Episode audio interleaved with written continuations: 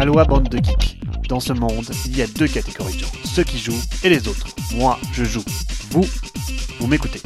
Salut à tous, SN c'est dans un mois. Mis à part quelques miettes ludiques par-ci par-là, le principal c'est la plus grande convention jeux de société au monde, alors on met le paquet pour les milliers de jeux qui vont sortir encore cette année.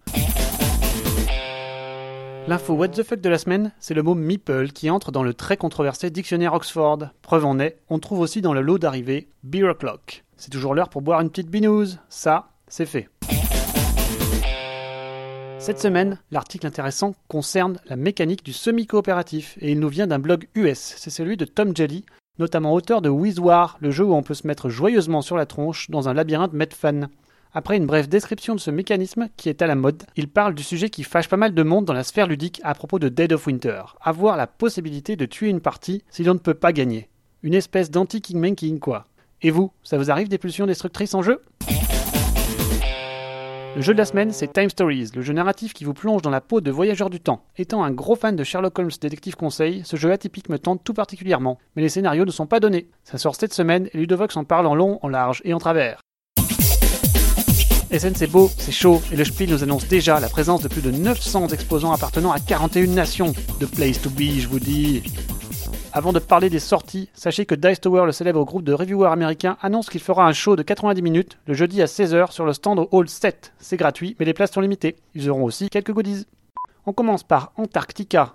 Je vous en avais déjà parlé, mais les règles sont enfin parues en français, et chez nous, on est fan de chez Argentou Verlag. Le jeu est tout simple, il y a beaucoup de matos, et tout le sel semble résider dans le choix de qui joue ensuite par un système ingénieux de course du soleil et de fil. J'avoue être vraiment tenté. Ensuite, Ponzi Scheme. Voici un jeu qui vient de sortir et qui, mine de rien, fait son bonhomme de chemin dans la catégorie des jeux d'enfoirés. Je me sens concerné, donc il sera sur ma liste. Le thème est pour le moins cocasse, Mr. Madoff. Ensuite, le tout nouveau Histary, Shakespeare. Il contient un système ingénieux pour la réalisation des actions qui pousse à jouer en dernier quand on veut réaliser un grand nombre d'actions. Cela a l'air fort tentant et maquillé de belle manière. Je me le note. On passe à Bells, un joli jeu d'adresse plein de grelots et d'aimants à tester pour le plaisir. Allons maintenant à Bermuda, un petit coopératif sur le thème de la plongée très bien illustré. Il a l'originalité de laisser durer un round le temps d'une respiration, celui qui a le moins de coffres, mais immédiatement fin au tour. C'est marrant, je mets ça dans ma liste fun des scènes, ça sortira en France chez Gigamic.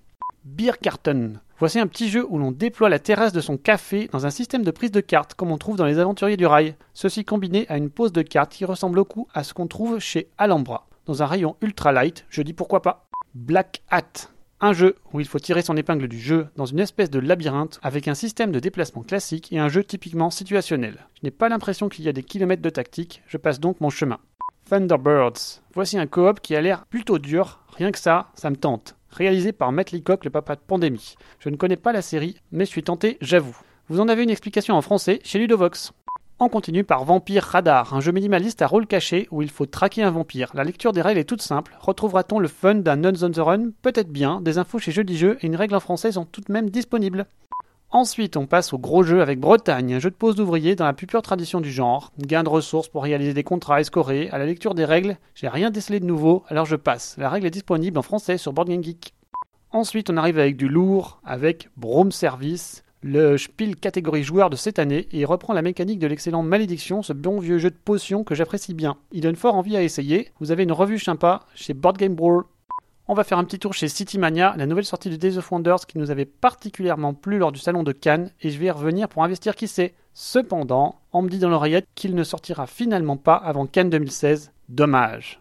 On enchaîne avec Casting, un petit jeu d'ambiance et de tchatch à la petit meurtre effet divers en moins exigeant il faut arriver à retrouver des acteurs pour le réalisateur. Eux vont évidemment jouer le jeu du stéréotype. Sur Salon, ça peut nous faire rigoler. Vous avez un bon petit ludochrono chez Ludovox. Catbox, voici un jeu minimaliste où il faut construire une matrice de chat avec un twist curieux. Je peux soit jouer le recto des cartes de ma main, soit le verso de celle des autres. Cela me dit rien qui vaille, c'est bizarre. Alors celui-là je sais pas le prononcer, Shengguan Guardian of the City. Voici un jeu de bluff prometteur dans la tradition japonaise. Il s'agit de drafter des valeurs, puis discuter de qui aurait le plus de valeur d'une couleur. Plusieurs petits twists semblent donner du fil à retordre. Cela peut être un bon outsider venu de l'Orient. Je m'y pencherai. Allez, c'est fini pour cette semaine. À la semaine prochaine, ciao